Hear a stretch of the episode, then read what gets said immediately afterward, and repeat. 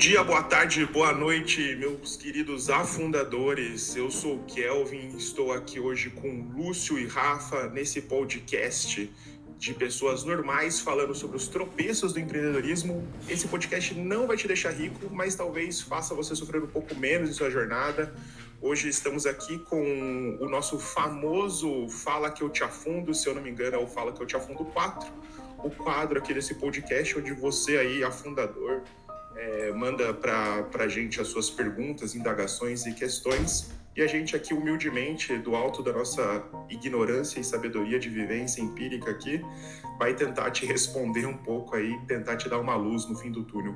Para começar, começar com as polêmicas, para a gente começar quente o episódio, que é a primeira pergunta, que é o seguinte: diferença política entre os cofundadores pode ser um risco? E daí o nosso querido fundador conta aqui pra gente uma, uma pequena historinha que com, com as eleições aí, né? A gente viveu nesse momento inusitado da, da política brasileira. É, com as eleições um pouco mais acirradas, descobri que o meu sócio e eu somos, somos opostos nas visões políticas. Tivemos uma discussão bem acalorada e fiquei com dúvidas se devemos seguir ou não com esse projeto. Estamos construindo uma EdTech e ainda em fase embrionária. O que vocês acham? Isso pode prejudicar o negócio a longo prazo? E, cara, é isso. Acho que assim, já passa a palavra aí é, ao Lúcio, se quiser começar aí. Não sei se Lúcio, Rafa, quem, quem, quem quiser começar, porque isso daí vai render. Esse daí é. Cara, corre. Assim, sério mesmo. Você, você já começa com, com um sócio que você tem. que você não tem concordância política, vai dar, vai dar ruim lá na frente. Porque assim, a pessoa que, considerando que estamos no Brasil, nesse cenário super agradável de animosidade política, onde de um lado você tem um perfil democrático e do outro lado você tem um projeto de, de ditador, se alguém ainda concorda com esse cara no dia de hoje, ele não é exatamente o tipo de sócio que você quer ter na, na sua vida, porque começa agora com uma discussão política Daqui a pouco, quando for decidir remuneração de funcionário, vai ser problema. Quando for lidar com férias, vai ser problema. Quando for lidar com o perfil de quem promove, questão de diversidade dentro da empresa, isso vai dar problema. O risco da sua empresa tomar um processinho por assédio moral em algum momento, porque teu sócio é babaca, é muito, muito, muito grande, assim. Então, aproveita que está na fase de ideação, que teu investimento psicológico, emocional, financeiro na empresa ainda está super baixo e vaza, vai fazer outra coisa, porque, sinceramente, não dá. Do meu ponto de vista, obviamente, eu não seria sócio, sócio no sentido de, ter, de ser a pessoa que está operando comigo ali no dia a dia a empresa, né? Investidor, a gente abre as pernas e finge que não tá, que não é com a gente. Mas só, o sócio que está na operação, que está no dia a dia, com quem você está discutindo a, a base do negócio, cara, eu não eu não tocaria o negócio com essa pessoa. Eu preferiria deixar para deixar para lá e procurar sócios com quem eu tivesse mais mais alinhado no dia a dia. Não sei o que, é que o Rafa acha, não sei o que, é que o Elvin acha, mas esse sou a forma como eu tocaria. Bora lá, Rafa. Qual que é a sua visão sobre o tema? Olha, é, correndo o risco de ser confundido com liberal por comparar a sociedade com uma empresa, eu acho que se a gente vai fazer uma análise né, para propor soluções, a gente tem que ter um, um certo grau de é, apego à realidade, análise histórica dos fatos. E eu acho que política, né, estudar a sociedade passa por isso. E uma divergência política nesse momento na sociedade do jeito que está, né, o você falou, é, apoiar esse desgoverno exige um, um, certo grau de descolamento da realidade que não pode ter momentos de crise social ou da empresa, né? Então, eu, eu acho que eu não conseguiria. Não consigo ver, não. Bem, os meus dois centavos sobre isso é que eu acho que eu vou adotar o famoso depende muito. Acho assim, vamos lá. Primeiro, obviamente, se as discordâncias são políticas, então assim, é, ah, meu amigo é liberal e eu sou um cara mais revolucionário, acho que tem que, enfim, são discordâncias políticas. eu acho que ainda é ok. Assim, é, já tive sócios que têm viés mais liberais, né? E, e eu ali, como meu BuzzFeed de comunista deu a nota de corte ali, 80%. Então, então, então assim, já consegui ter relações assim, né, de sociedade nesse, nesse, nesse, nesse formato. Agora, o problema, eu acho que assim, tanto o Rafa quanto o Lúcio trouxeram esse, esse, esse ponto. E quando o problema for moral, ético, né? Que acho que é aí que é o que tange o risco do, do, do momento que a gente vive hoje, né?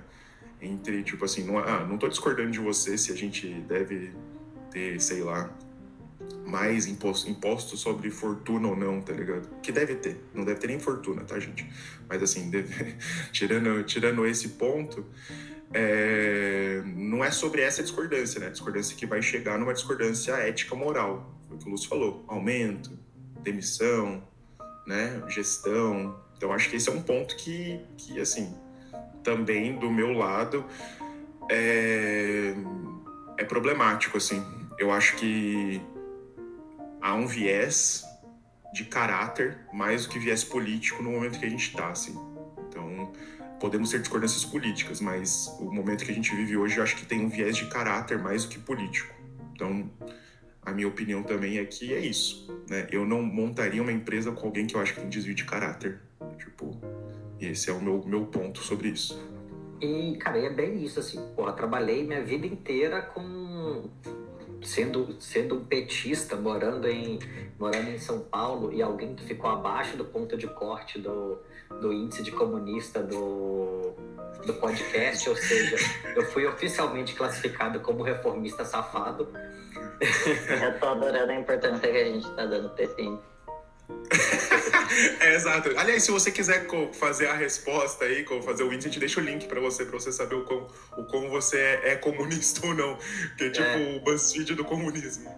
Ao que tudo indica, duas vagas vão abrir dentro do, dentro do podcast, porque eu e, a, eu e a Iana, que ficamos abaixo do ponto de corte, estamos em fase probatória nesse momento. Então, fomos classificados de reformistas safados ali. Mas tirando, tipo, sempre tive discordâncias políticas com, com o chefe, com o colega de trabalho, com pessoas que eram mais liberais, que eram, que eram, do, que eram do PSDB, que eram pessoas com uma visão política diferente da minha. Mas existe uma aquela coisa assim, a gente pode discordar e continuar sendo amigo, a gente pode discordar entre si o país, se toda a questão de crédito do país deveria estar centralizada no banco único estatal ou se você pode ter bancos privados oferecendo crédito. A gente pode discordar quantos impostos tem que pagar, como que é a atividade econômica. A gente pode discordar sobre coisas básicas do dia a dia. A gente não pode discordar sobre questões de direitos humanos. Isso não é uma questão de é uma questão de discordância. Direito humano é básico, direito humano é o mínimo para conviver, conviver em sociedade. Se a diferença, se a nossa diferença política é que eu acho que todo mundo tem direito a, a casa, moradia e alimentação, e você acha que bandido bom é bandido morto, meu filho, assim, não tem uma. Não tem um mínimo é teórico para chegar junto ali, não dá pra... Equiparar essas duas coisas, né? Não tem. É, tipo, seu ponto é assim, ah, não. Pobre tá passando fome porque é vagabundo. Bicho, sabe? Não... Nossa, mano, teve um maluco que falou nesses dias, um jogador de futebol aí, se não, se não me engano, de Minas Gerais, falou que, tipo, ah, quando você vê um cara passando fome na rua, passa e atropela. Do tipo, é isso, mano. Do tipo assim, Exato. caralho. Não é, isso não é uma discordância política, tá ligado? É, é. Eu, eu, só, eu só quero fazer um porém aqui. Eu acho que, assim, existe uma parcela da galera que é assim, é uma coisa que a gente pode, sei lá, chamar de caráter eu acho que, apesar de caráter ser uma coisa bem subjetiva, mas eu acho que tem muita gente que, tipo, também tem essa posição política por medo, sabe? Tipo, não é que eu acho que bandido bom é bandido morto, mas se a esquerda vai destruir o que eu acredito que é família, é... então eu vou proteger a minha família, eles estão protegendo a deles, eu vou votar no meu, eles vão votar no deles, tá ligado? Tipo, as pessoas têm reações diferentes ao, ao medo e que elas acreditam por motivos diferentes, de acordo com a bolha delas, e tipo, tem muita grana por trás disso e tal. Então, tipo, eu acho que eu acho que é só caráter, sabe? Eu, por isso que eu falo, depende do grau de descolamento da realidade da pessoa, sabe? Se ela estiver na bolha, se ela tiver só contato com essas coisas, às vezes ela pode estar, tipo, achando que tá fazendo melhor com as informações que ela tem, sabe? É... é nesse ponto. Mas, infelizmente, está descolado da, da, realidade, né? E isso a gente, a gente precisa ter. É, nesse ponto que eu, assim, nesse ponto, para voltar no embasamento do meu argumento, é, a gente está no recorte falando de startup e edtech, então para mim eu já tô tipo assim, eu já acho que o cara que tá, que tem essa discordância, entendeu? Tipo, a discordância que tá rolando ali são de duas pessoas que são né, bem informadas numa estrutura de classe, recorte. Então, assim, já estou tipo indo para um, assim, estou fazendo uma análise um pouco além pelo pela pergunta e pelo próprio nicho de, de atuação, né? Assim, né? Só para o cara escrever, ah, estamos montando uma edtech, né? Tipo assim, já você já, já tem todo esse recorte mesmo que você, você falou e eu concordo. Assim, daí eu concordo. Não estamos falando, né, de, de um outro tipo de classe público, não. Sim, é um cara que está querendo vender educação como modelo de negócios, né? Se ele não é minimamente educado para entender que o PT não vai trazer o comunismo para o Brasil, é... que Exato. É. Não existe o conceito de que não existe a questão de identidade de gênero, que banheiros, que banheiro unissex não é não é essa bagunça que o pessoal está falando, que é que educação sexual não é ensinar seu filho de 5 anos a fazer sexo na escola, sabe?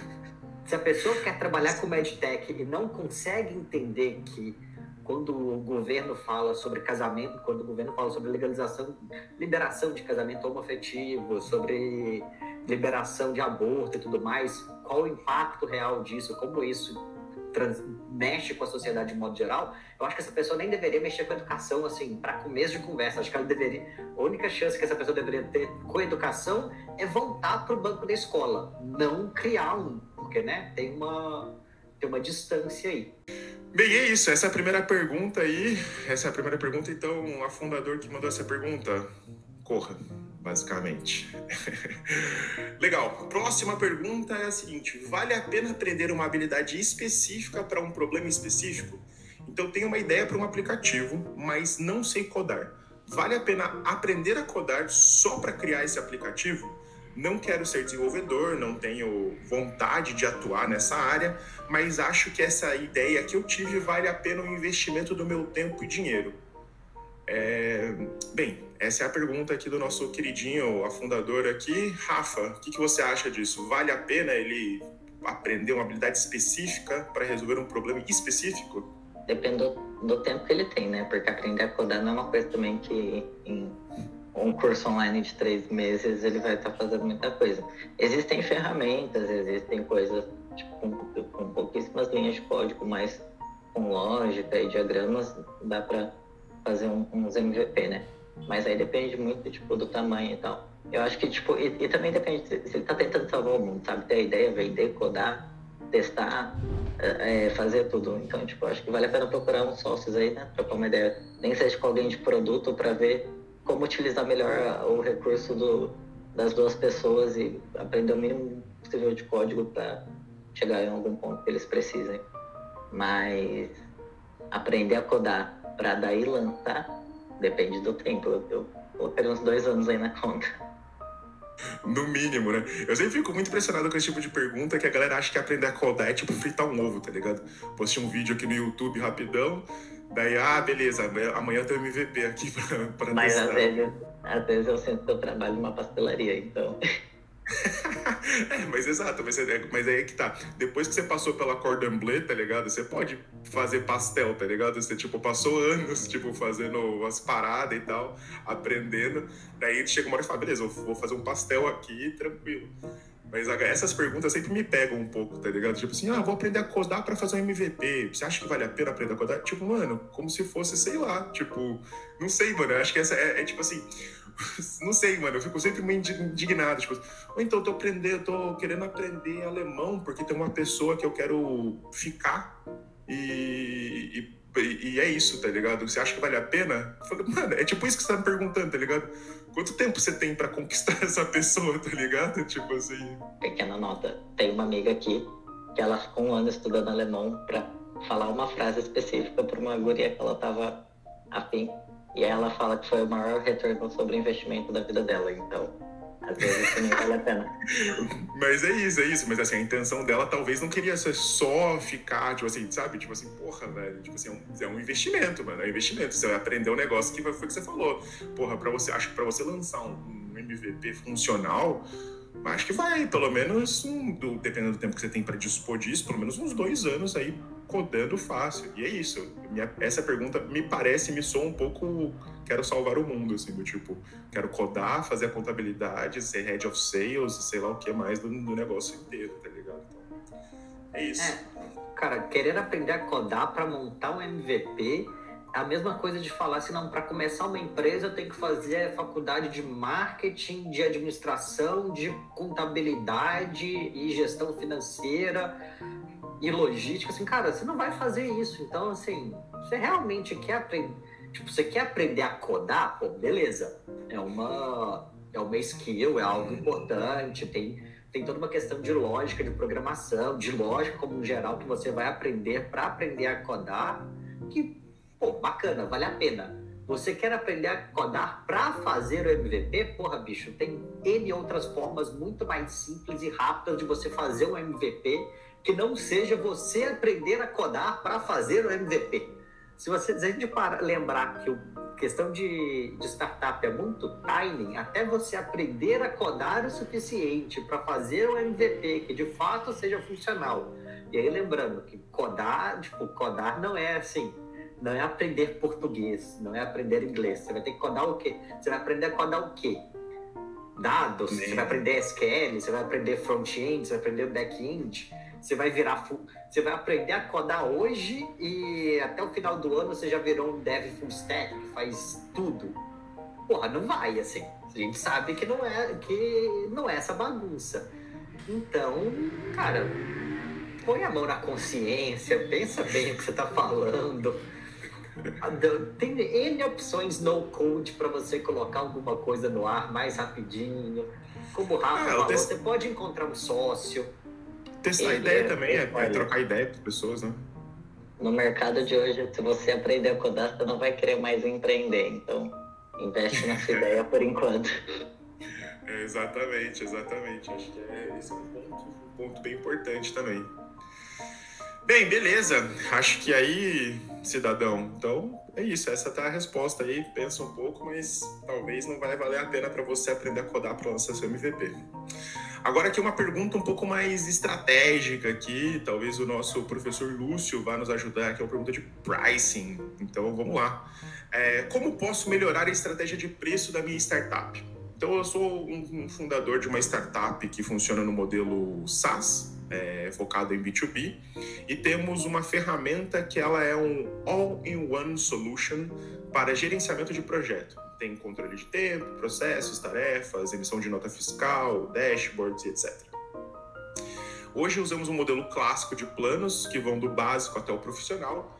É, são quatro categorias que se inicia em 8,50 até 20,90 é, no preço no pacote profissional. O que muda de um plano para o outro são algumas features barra módulos e também a quantidade de projetos que podem ser gerenciados na ferramenta. É, como podemos melhorar o preço? Essa é a pergunta aí do, do Citizen sobre, sobre a estratégia de pricing deles. Agora também não sei se tem algum erro nessa estratégia de pricing aí. Acho que esse é um ponto também para se analisar. O cara às vezes quer mudar um negócio que está funcionando. Né? Não sei. É, assim, estava falando de estratégia de, de precificação, estava conversando com os alunos essa semana, na segunda-feira. Eles estão lançando, estão lançando um produto físico, um produto alimentar, que, é, que, me, que mexe com suplementação de, de proteína. Então tem algumas questões ali, tudo mais, é um produto diferente, novo no mercado, achei bem bacana. E aí eles estavam querendo fazer uma análise de precificação comparando quantas gramas de proteína todas as outras opções de café da manhã entrega. Tipo, ah, se você comer dois ovos no café da manhã, seu café da manhã custa X e você pega tanto de proteína. Se você tomar um scoop de whey, você, pega, você gasta tanto. Eu falo assim, cara, mas você está vendendo o quê? Você está vendendo uma opção mais interessante de café da manhã? Ou você está vendendo gramatura de proteína? Porque daqui a pouco, se, se você falar assim, não, estou vendendo gramatura de proteína, você vai chegar na a maravilhosa conclusão que o pessoal que faz whey chegou décadas atrás, que a melhor forma de você entregar proteína é você fazer, colocar ela em pó numa botija desse tamanho e vender em pote de um quilo vai ser a melhor opção de entrega de proteína por grama e por real. É isso, assim, tipo, se você tá vendendo, se você tá competindo por grama de proteína, é, é nesse sentido, já te falo, assim, sua precificação tá ruim, porque você obviamente está custando muito mais caro do que um botijão de, de whey. Não tem muito que, o que falar. Mas o que você tem que pensar é qual valor você está adicionando. E aí, assim, parece meio buchiteiro falar isso, mas assim, por que que teu cliente está usando? O que que teu cliente tá, tem de opção além do, do seu produto? Eu vi, o, eu vi um texto ontem no LinkedIn falando sobre como que a Microsoft vai aos poucos matando o mercado de, de empresas daquele, daquele formato PLG, né? o Product Led Growth, como é o Slack, a Notion, Discord e tudo mais. E é uma estratégia que, óbvio, funciona porque a Microsoft é a Microsoft e vai ficar e eles conseguem ir aos poucos melhorando cada vez mais a, a receita deles. Assim, tipo, a, o Slack foi lançado em 2009. Pô, beleza, ninguém, pens, ninguém pensava muito nesse modelo de comunicação naquela época. Cinco, seis, sete anos depois, a, a Microsoft lançou o Teams é uma bosta. Acho que ninguém, ninguém usa o Teams porque, porque quer. Porque gosta, né? Exatamente. É. O Teams é tipo aquela ferramenta que é obrigatório porque você tá numa empresa grande, tá ligado? Tipo assim, use o Teams. Mas, mas é isso, assim, a empresa grande já tá contratando pacote Office, já tá pagando pacote Office para todo mundo. É, nota do editor. Aqui eu caí durante a gravação, então o Kelvin continuou. Eu vou pegar, vou adicionar o trechinho aqui só para fazer o, o que era meu ponto nesse momento. É, a Microsoft tem essa política de lançar produtos muito semelhantes ao de outras empresas, incluindo o pacote Office, e aí ir matando aos poucos essas empresas. empresas. Ela fez isso com com Slack, não matou ainda, mas assim, tem a, o Slack começou a crescer bem menos depois do lançamento do Teams.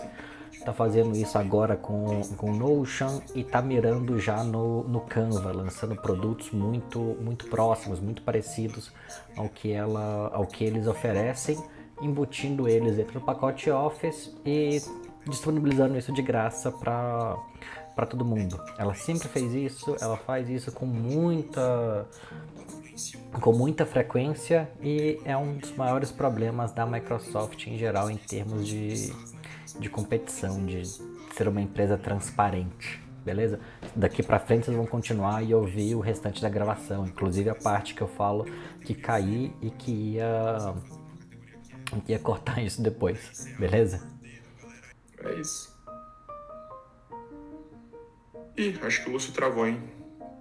Lúcio, Lúcio foi. Perdemos o Lúcio.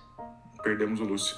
Bem, enquanto o Lúcio está é, fora, a minha, a minha, a minha opinião sobre, sobre isso daí, sobre a questão do, do preço, é que eu acho que a galera confunde um pouco é, preço com modelo de negócio. Então, assim, as pessoas elas, elas ainda têm uma dificuldade em saber o que é estratégia de preço e estratégia de modelo de negócio. Então, isso é uma parada que, que, que, que aflige um pouco o afundador, assim, no geral. Porque o que eu vejo, por exemplo, na pergunta, assim, que a minha leitura, que eu fico penso, que eu penso na, na pergunta do, do afundador que mandou, é que talvez você pode testar outros modelos de negócio que influenciam no preço, né? Pelo que ele mandou ali, tipo assim, ah, pô, né, tem os pacotes, que esse é o clássico de SaaS, né? Tipo assim, tem os pacotezinhos, pá, e, e, e vai lá. Tipo, o que, que eu mudaria na estratégia de preço? Que, por exemplo, dá para você testar. Tem uma categoria freemium, por exemplo, né? Quer dizer, fazer uma categoria que é free, daí você abre a porteira, a galera entra ali e depois você vai evoluindo, vai né, empurrando as pessoas conforme for evoluindo ali. Eu gosto bastante dessa estratégia inicial, porque primeiro gera um corpus para você fazer análise do tipo onde você de fato agrega valor para o seu, seu usuário. Né? Então você consegue fazer uma análise ali, gera um corpus também para você fazer venda, então você consegue tipo criar um, um, uma base legal ali para você poder fazer venda. Né? Então tanto essas análises e tal você consegue fazer dessa maneira. Eu vejo dessa, desse, dessa forma. E depois uma outra maneira que eu acho que pode ser um outro modelo de negócio, que não é uma questão de preço, é você começar a cobrar, porque ele falou, né? O que evolui de um módulo, de um, de um, de um pacote para outro são os módulos e as features. Dá para você vender também um negócio como se fosse add-ons. Tipo assim, ah, quero adicionar essa feature. Beleza, isso custa mais tanto. Quero adicionar mais isso, isso custa mais tanto. E daí você vai colocando add-ons, porque daí você vai ter uma plataforma crua, né? Vamos dizer assim, mais básica. E toda vez que o cara se, é, se funciona de maneira modular as suas features, né? Isso foi pensado dessa maneira. Toda vez que você adiciona uma feature, um módulo novo, isso acaba adicionando né, um, um, um valor extra ali para a pessoa. E acho que sim, mas aí de novo, é, é a confusão que existe no startupeiro, que é modelo de negócio e pricing. São duas coisas distintas, apesar de estar intimamente ligadas ali. Né? É. E Lúcio está de volta, Lúcio está entre nós no, novamente. Voltei, gente. Eu vou. Depois eu termino. Eu, na edição eu coloco a minha frase em relação a, a Microsoft. Isso é, isso é de boa. Eu consigo mexer isso depois. Mas, cara, é, é isso, assim. Acho que o pessoal entende. O pessoal entende muito pouco como que se desencadeia a, a discussão entre o que é estratégia, o que é modelo de negócios, o que é, o que é operação tática. E a precificação em geral está muito mais no tático do que no estratégico muito mais, definição do, da, do seu ponto de preço ali é muito, muito, muito. É muito tático mesmo, assim. É decidir com quem que você está competindo e como você vai se comportar em relação aos, aos seus concorrentes. E o ponto que o Kelvin falou, assim, de pegar modelo, criar um modelo de freemium, trazer, aumentar essa base e ir trabalhando a galera dentro da, do funil de conversão ali, depois que eles já estão usando cara, funciona maravilhosamente bem. Só pensar, por exemplo, o caso da, da HubSpot. Pô, a HubSpot é uma das principais ferramentas de marketing digital do mundo, uma das mais famosas, criou um mercado inteiro em cima disso. E foi, foi, criando, foi criando o mercado, tendo o CRM gratuito, conforme você aprende a usar, gosta, se apaixona pelo modelo, para trocar seu custo de transação fica muito grande. Então você acaba preferindo pagar um pouco mais caro do que pegar e ter que migrar tudo para outras ferramentas. E... Só quem migrou de CRM sabe a dor que é migrar um CRM, mano. Vai tomar no cu. Nossa senhora, dor de cabeça Exato. do caralho.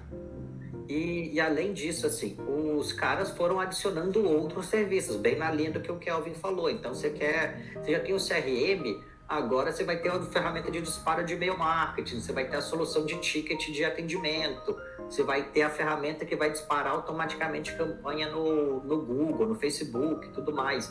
Então você vai criando um ecossistema ali onde você vai ganhando dólar marginal por, por cada coisa que o cara faça, mas no final das contas, esses extras viram uma puta fatia de receita nova que você tem um custo de aquisição do cliente super baixo, porque na real o cliente já está dentro de casa. É só você aumentar a, o ticket que o cliente está pagando.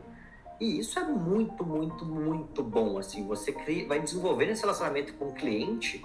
Mas, ah, então você está querendo um módulo agora para gerir teu, teu estoque? Pô, beleza, tem esse módulo aqui, só você plugar, já está funcionando, já vai conectar com todas as outras coisas. 15 dólares a mais por mês, 10 reais, 20 reais, sei lá, o preço que, a precificação que você for fazer. Mas para o cliente, o custo dele vai assim, puta, ou eu pago esses 15 reais a mais por mês aqui para esse cara, ou eu vou ter um puta trabalho para plugar essa merda com outro sistema que eu nem sei como que vai funcionar e que custa 50 reais. Ah, vai, só mais, é só mais 15 reais. De, só mais 15 reais e mais 15 reais, você monta um, uma fatura gigantesca pro cara, né? Com certeza. Rafa, algum dois centavos sobre, sobre o assunto? Não, na real, isso aí eu acho que vocês já deram aulas já. tô, tô aprendendo aqui. Boa, boa, Rafa. Então, cara, agora a próxima é polêmica de novo. Voltamos para polêmica. Saímos da polêmica, estratégia e polêmica de novo. Essa é uma pergunta simples, que é só assim: o que vocês estão achando do movimento Quiet Quitting? E daí, galera do, do inglês aí, se eu falei errado, é, me perdoa e foda-se também. Manda aí o como que deve falar no áudio e eu vou ignorar e foda-se, vou continuar falando Quiet Quitting. Foda-se. É isso. Mas diz aí, Rafa, o que, que você acha desse movimento? O que, que você acha é, enfim, desse, desse fenômeno acho. moderno? Primeiramente, eu acredito na máxima salário mínimo, esforço mínimo, certo? Então a gente tem que definir aí o que, que é esse killing, porque fazer o que está no contrato me soa, é, em termos jurídicos, legal, certo? Exato. é o que é para ser feito, na real, né? É. Aí eu particularmente, tenho muita preguiça da personalização que as pessoas fazem de empresa.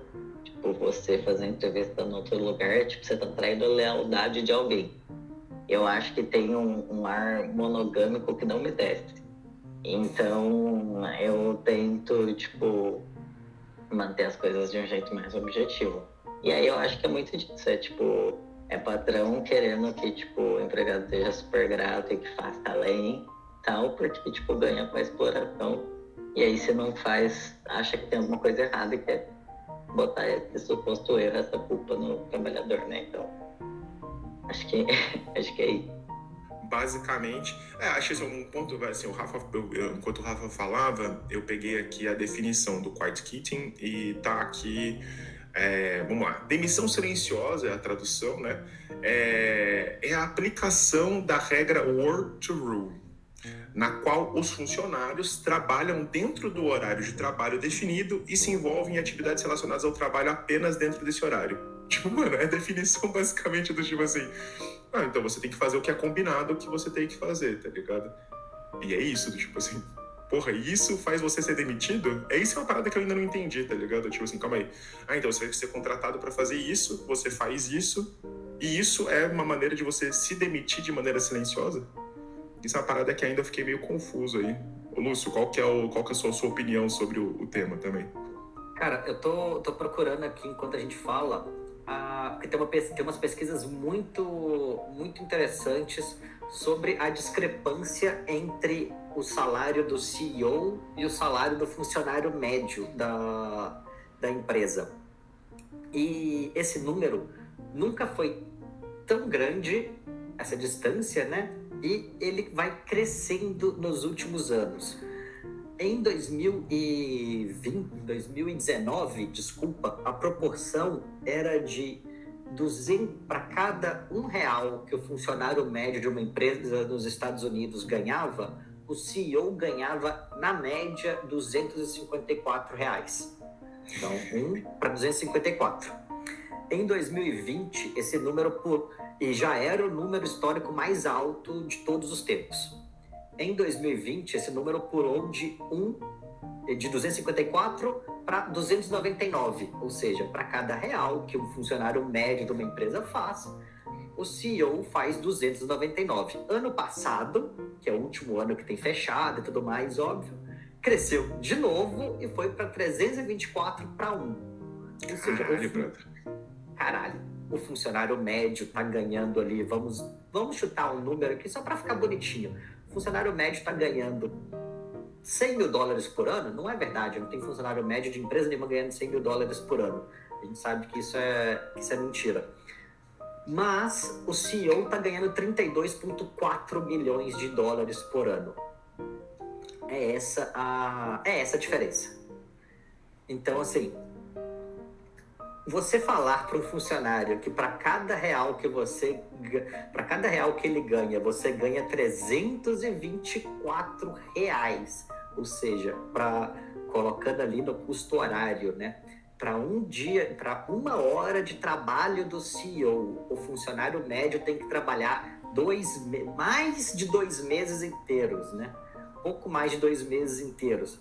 Falar que o funcionário que decidiu fazer só o que está no contrato de trabalho dele, não vai fazer hora extra, não vai vestir a camisa, não vai se esforçar, que ele está se demitindo de forma silenciosa e não está comprometido com a empresa, Meu filho, você tá de sacanagem comigo, assim, você tá rindo muito da minha cara, porque é o que a gente sempre. É aquela piada, né? Se você trabalhar direitinho, se esforçar, vestir a camisa da empresa, fazer hora extra sem ser pago por elas, o CEO vai comprar aquele segundo iate que ele sempre sonhou. Porque, no final das contas, é isso, assim. É, você tá bancando o segundo iate do CEO. Mas sabe, cara, sabe uma parada que me pega um pouco assim? É o quanto a gente tem essa cultura introjetada na gente, entendeu? Tipo assim, o que me pega disso tudo, porque né, não sei se quem me mandou a pergunta ali é um CEO, né, ou é um, analista, enfim, né, trabalhador que não tem ocupa um cargo de C-level, ou até um middle manager, né, tipo um cara gerente, etc e tal. Porque isso me pega um pouco, tá ligado? De como a gente tem essa cultura introjetada na gente, como por vezes a gente se culpa por não fazer essas paradas, entendeu? Porque é exatamente isso. A gente vive um momento, principalmente no Brasil, né? A gente vive um momento econômico que, porra, perder emprego é foda, tá ligado? Tipo assim, perder emprego é. Não, não é tipo assim, ah, suave, tá de boa, amanhã eu arranjo outro emprego, tá ligado? Tipo assim, ainda mais se você é elitista e tal, né? Tipo, porra, você dá um gás ali para manter o seu emprego. Então, eu fico um pouco, eu fico um pouco pensando sobre isso, porque é uma cultura que está na gente, cara. É uma cultura que está na gente. Quantas empresas aqui, vamos aí, vamos entre nós três aqui, quantas empresas você já não trabalhou que não fazer hora extra não remunerada não era a regra?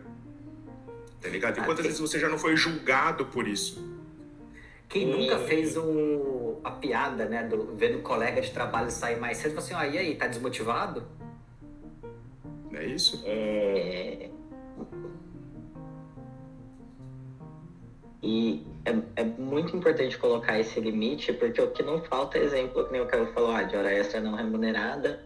E mesmo quando a galera coloca o limite, é muito comum o patrão simplesmente lá e pagar eu lembro de uma clínica de saúde que a profissional deu o, o quando foi contratada falou, olha, eu tenho um número profissional agora, já que eu vou atender na clínica, é esse aqui. Aí eles iam lá e colocavam o número pessoal dela no grupo com o pai das crianças que ela atendia, e mãe, essas coisas. E aí ela saía do grupo, bloqueava todo mundo falava, esse é meu número pessoal. É, por favor, usem o profissional. Aí eu lá e usava o pessoal, ela ficava recebendo mensagem fora do horário. Então, tipo assim, a gente pode ficar aqui dias falando de exemplo de quando os patrões forçam para quebrar isso. Então, quanto a gente tem que ficar repetindo esse limite, e eu acho que falar sobre quiet quitting e, e dar essa perspectiva é muito importante, porque se não for falado, vai ficar cada vez mais introjetado na gente que essa é a regra e que é assim mesmo e que a gente tem que ser grato, é isso e todas. E assim, né? Conforme a gente tem o privilégio de conseguir se posicionar um pouco mais, eu acho que tem que fazer. Não, é isso. É isso. Acho que, acho que assim, falar e se posicionar é importante e exatamente se questionar muitas vezes o quanto você está introjetado em você mesmo essa, essa, esse, esse, esse ponto de maneira subjetiva, né? Tá, tipo assim, tá na sua, tá na sua índole, vamos dizer assim, ser grato ao seu patrão, à sua empresa, porque você está trabalhando, etc, porque você tem emprego. E, e, esse é o ponto. No momento de crise, cada vez mais você é grato por por estar ali, né? Tipo, e ter um emprego e tal, não sei o que lá. E cada vez mais você se permite a, mas é só um pouquinho mais, tá ligado? É só esse, essa, é só esse dia, é só essa hora, é só não sei o quê. Eu acho que esse é o ponto, assim. Acho que se você aí acha que vestir a camisa da empresa. Cara, se você acha que vestir a camisa da empresa, fazer hora extra é, é normal e você deve fazer isso, eu já acho que você nem é muito nosso ouvinte, assim, tá ligado? Ou você caiu aqui de paraquedas. Mas, tipo assim, não é normal, mano. Não é normal, tá ligado? Tipo, normal é você ir lá fazer o que está combinado, ser feito e ponto. Do tipo, e isso não deveria ser um motivo para você ser demitido, tá ligado? Tipo, isso não deveria ser. E você, gestor, que está ouvindo a gente aqui, se alguém faz o que é combinado, isso não deve ser um, um motivo pelo qual a pessoa deve ser demitida. E ainda digo mais, porque daí nas experiências passadas que eu já tive, você, gestor, que cria uma meta que não é atingível no, no, no, no tempo necessário para ser atingida, também você tá sendo um arrombado, tá ligado? Porque, tipo assim, se você coloca uma meta impossível de ser alcançada no horário que a pessoa tem pra trampar, tá ligado? Tipo assim, você também tá, tipo, mano, é basicamente isso. É uma maneira de você também falar, ah, a pessoa não atingiu a meta, né? eu vou demitir ela por causa disso, porque ela não atingiu a meta aqui e tal. Mas a meta também, ela não é realizável, tá ligado? É meio que essa é outra brisa também. Então, putz, cara, é isso. Não existe quiet killing. É, e se abram também a, as opções, né? Porque tipo, quanto mais eu fui vendo exemplo de gente que trabalhava quatro dias na semana, fazia exatamente tipo ali o horário, pessoas tipo estão mais descansadas, refletem mais sobre eficiência também, trabalham de um jeito mais inteligente. Você, tipo, você fica exigindo hora extra só para pagar de cultura rígida e tipo e a pessoa tá lá sem fazer porra nenhuma. E tipo, tá todo mundo saindo perdendo, sabe? Então também Olha, eu vou, eu vou, eu vou, eu vou ressuscitar aqui uma história de uma empresa que eu e o Rafa trabalhamos, que teve uma vez que eu tive que sábado na empresa, sei lá, pegar alguma coisa que eu tinha esquecido, mas pessoal, assim, esqueci, sei lá, whatever, não lembro o que que era. E eu cheguei na empresa e tinha lá uma pessoa fazendo hora extra, tipo assim, da, da minha equipe. E a pessoa estava assistindo Netflix tá ligado? E daí eu lembro disso, assim, eu lembro disso, de, de, de, pensar nisso, tipo assim, cara, a pessoa podia estar assistindo Netflix na casa dela, tá ligado? Mas não, ela foi no escritório, ela tirou uma foto dela trabalhando, com muitas aspas, postou lá no, no Slack, lá, tipo, estou aqui sábado trabalhando. E eu cheguei, a pessoa tava, tipo assim, pezão na mesa, assistindo um Netflix e tal. E é isso, né, cara? É isso, tipo assim, e daí não, né, não, não, não tava no movimento de quiet quitting, né? Tava tipo assim. Mas tava, sei lá, entendeu? Tipo assim, essa que é a brisa, tipo assim, caralho. Muito doido isso. Isso, Lúcio, tem mais alguns dois centavos para acrescentar nesse tópico? Não, não, acho que é, acho que é isso, cara. É, são as bizarrices desse, desse mercado, mas é, é como o Rafa começou a conversa, assim, cara, salário mínimo, esforço mínimo, assim, não não Não, é, tipo, tem até musiquinha em, em inglês, né? Que é traduzindo literal, traduzindo literalmente é para cada centavo que eu faço, o patrão faz um faz um dólar. É por isso que eu cago no, no horário de trabalho. É isso, é um movimento, é um movimento aí sagaz de se fazer, né? É Inclusive, sempre, sempre gosto de falar disso. O Capirotinho, o perfil do Twitter e do e do, do Instagram tem o livro Manual do, do Proletário, que eu vou levar sua cópia quando for em. Quando for em, em negócio. Inclusive a Iana, quando veio aqui em casa, eu esqueci de dar cópia dela, eu sou muito burro.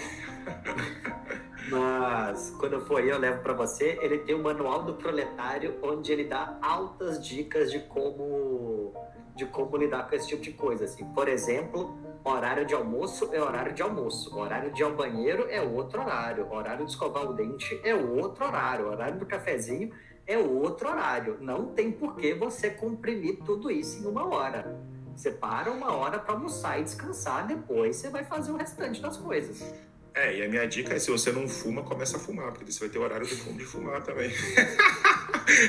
e quanto mais você, quanto mais vício você for acrescentando, menos você trabalha, mais você alimenta seus vícios. É isso. Cara, é muito a... engraçado. É, é muito engraçado, tipo, eu percebi o quanto que o meu trabalho é pessoas, porque no remoto, tipo, trabalhando de casa, eu passo um tempo codando, beleza, mas toda vez que eu tenho que interagir com alguém é tipo meia hora de interação, duas horas respirando com paciência para lidar com aquela interação. Então eu passei a ser uma pessoa agradabilíssima. E tudo começou a fluir. Meus projetos começaram a sair, tá ligado? Porque não era código, era simplesmente relações pessoais.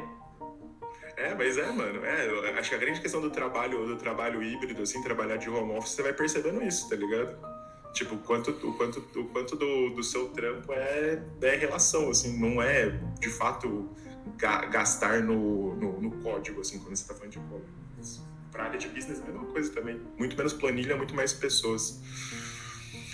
E é isso, galera. Acho que ah, não temos mais perguntas. Acho que esse foi o episódio de hoje do Fala Que Eu Te Afundo. Se você tem perguntas pra gente, mande. A gente tem um grupo no Telegram que vai ficar com o link aí também. A gente vai deixar o link aí pra vocês aí embaixo. Temos também é, o Instagram, link é Disney. É, então segue a gente nas redes sociais, mande as perguntas para a gente fazer mais falas que eu te afundo. E é isso, galera. Considerações finais, Lúcio, Rafa. Não, tipo, sempre um, sempre um bom episódio Fala que eu te afundo, é um bom momento pra gente pegar, falar de temas aleatórios e dar nossa opinião de modo geral na vida dos outros. Acho que a melhor parte do, do programa é fazer isso. E sempre é bom gravar com vocês, gente. Tava com saudade. Tava com saudade também. E só um recado aí pra galera que ainda não viu o seu álbum novo do Jonga. Então fica a dica, a recomendação do episódio também. Boa, boa recomendação. Recomendadíssimo boa, esse boa, álbum boa. aí. E é isso, galera. Falou, valeu. Falou, pessoal.